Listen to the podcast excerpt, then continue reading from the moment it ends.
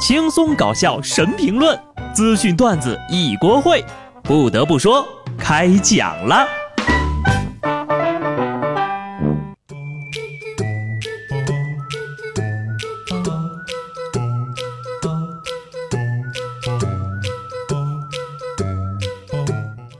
Hello，听众朋友们，大家好，这里是有趣的。不得不说，我是机智的小布。以前吧，我不玩游戏的时候，我就发现那些。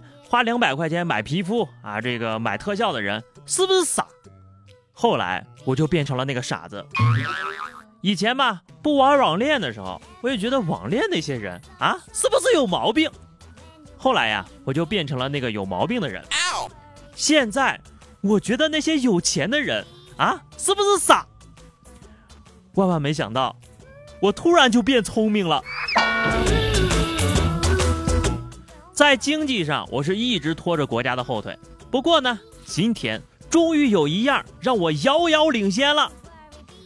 今天呢是第十八个世界睡眠日啊。针对中国九零后年轻人的睡眠指数研究结果显示，中国九零后年轻人啊普遍睡眠不佳，呈现出需要辗转反侧才能安然入睡的状态。九零后的睡眠时间呢，平均值为七点五个小时。低于健康睡眠时间，其中呢，睡得最早的城市是上海，睡得最晚的城市呢是深圳，起床最早的城市是咱们的首都北京。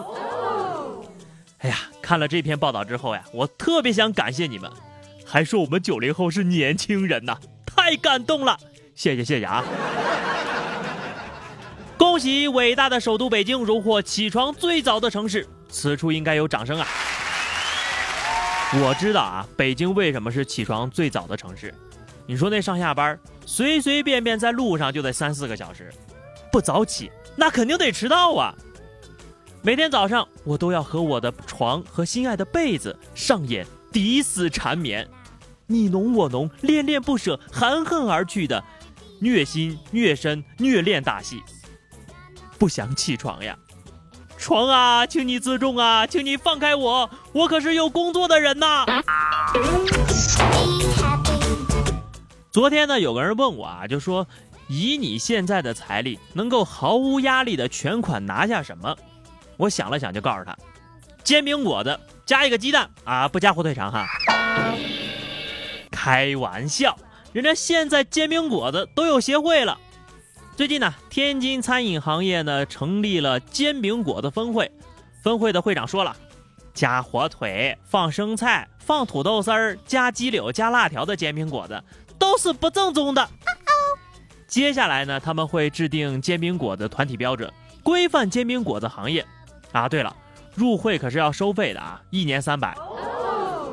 嗯，我这就去成立驴肉火烧和肉夹馍协会。来来来，大家先把会费交一下哈。这样下去啊，以后怕是再也吃不到加火腿的煎饼果子了。我就想问一句啊，凭什么人家摆个煎饼果子的摊儿还得按照你的标准来？哪有什么正宗不正宗、邪教不邪教的？煎饼好吃才是王道。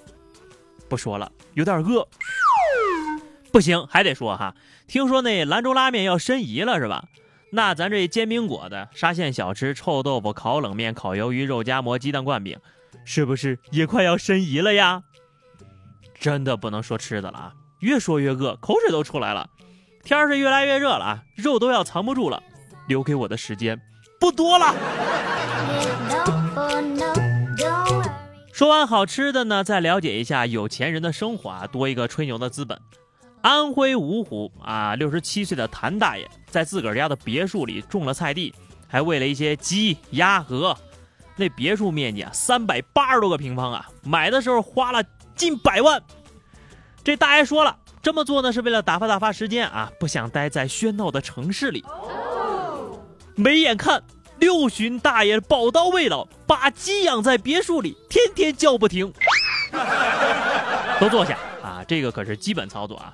养鸡种地，那是咱们华夏民族刻在骨血里的种族天赋。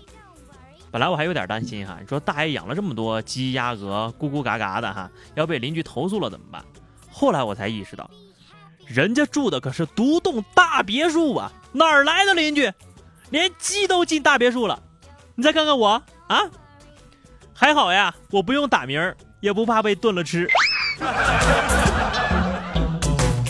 接下来呢，又是笨贼报道时间了啊！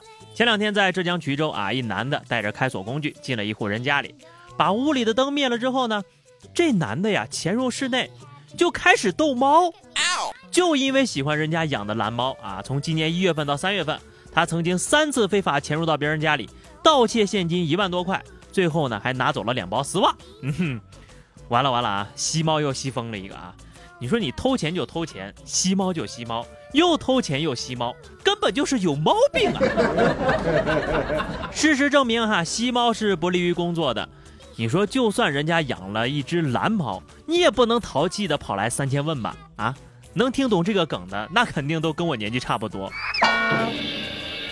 别人家的猫招财，你家的猫招贼，所以小偷为什么不把猫偷走呢？肯定是因为养不起呀，这就是只有警犬而没有警猫的原因了啊！因为猫容易跟犯罪分子达成共识啊。下面呢就是真实版的贼喊捉贼了啊！近日呢，俩男的到这个洛阳市田湖派出所报警说，多次接到自称是安徽警方的陌生电话，怀疑遇到了电信诈骗。随后呢，这民警啊就对他俩的身份进行了核实哈，竟然发现。这哥俩就是曾经参与过电信诈骗，造成受害人经济损失三千多块，确系安徽警方上网追逃的犯罪嫌疑人。然后呢，这俩报警的就被警察叔叔给带走了。哟，您这电信诈骗犯的防范意识还挺强啊！所以这就是电信诈骗犯把警察当成电信诈骗犯到派出所举报电信诈骗犯的故事。呵呵。你说就你这脑子啊，基本还是告别电信诈骗吧啊！你说这是同行竞争太激烈，开始借助外部的力量了？就这智商，还有人被骗了三千块钱，我心疼啊！要不要吃两颗丹药补补脑啊？浙江大学开设的中药课上呀，杨昌杰等同学根据唐代药王孙思邈的著作《备急千金药方》哈，做出了古代丹药。孔圣枕中丹，这枚丹药主治读书善忘，长期服用可以让人变得聪明。有人就问了：“哎呦，我去，还炼丹呢？这么厉害，能不能吃啊？有没有毒啊？”杨同学说了：“这可是一种国学复兴的好迹象啊！这个药，浙大药丸厉不厉害？名医良方，此丹药适用人群，不聪明者。大郎起来吃药了。”吃完药的大郎智慧加五，看出了金莲和西门大官人的奸情，捡回一命，皆大欢喜。好的，最后是互动时间哈，听友随呃心随性说哈，给个增肥方案呗，你过来啊，让我们几个胖子挨个揍一顿，包你胖十斤。上期节目我们聊的话题是啊，你最近一次心砰砰砰跳是因为什么哈？肖强说哈，这个。曾经我也小鹿乱撞过，现在呀，估计是撞死了。哼，那你的胸腔壁可以说是非常强壮了。听友倩说，就是现在呀，二十三点零七分，躺床上睡不着觉，心跳的还贼快，我就在想啊，是不是小布在想我呀？那肯定不是，我要是想你啊，你应该是打喷嚏才对呀。听友谢谢谢说哈，砰砰砰，心跳是什么感觉？传说中那种心跳是不是很刺激？哎，还没体验过砰砰砰的我，现在已经成佛，连心跳都没有了。你是砰砰砰没了是吧？好的，咱们本期话题啊，我们来聊一下，你睡得好吗？啊，每天都是几点钟起床呢？最近一次失眠又是因为什么呢？欢迎在评论区留言哈，关注一下微信公众号 DJ 小布，或者加入 QQ 群二零六五三二七九二零六五三二七九。然后呢，在本周六或者本周日哈，这个小布呢最会在这个喜马拉雅上进行一次直播，回馈广大听众朋友们一直以来对我的支持哈。